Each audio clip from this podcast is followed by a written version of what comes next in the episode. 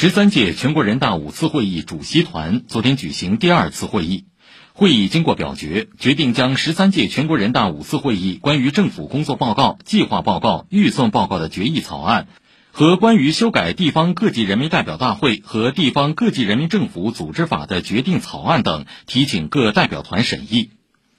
主席团常务主席栗战书主持会议。三月五号下午和六号上午，各代表团认真审议了政府工作报告。代表们充分肯定国务院过去一年的工作，普遍赞同今年工作的部署和安排。审议中，代表们也提出了一些意见和建议。国务院认真研究了代表们的审议意见，对政府工作报告做了修改充实，共修改九十二处。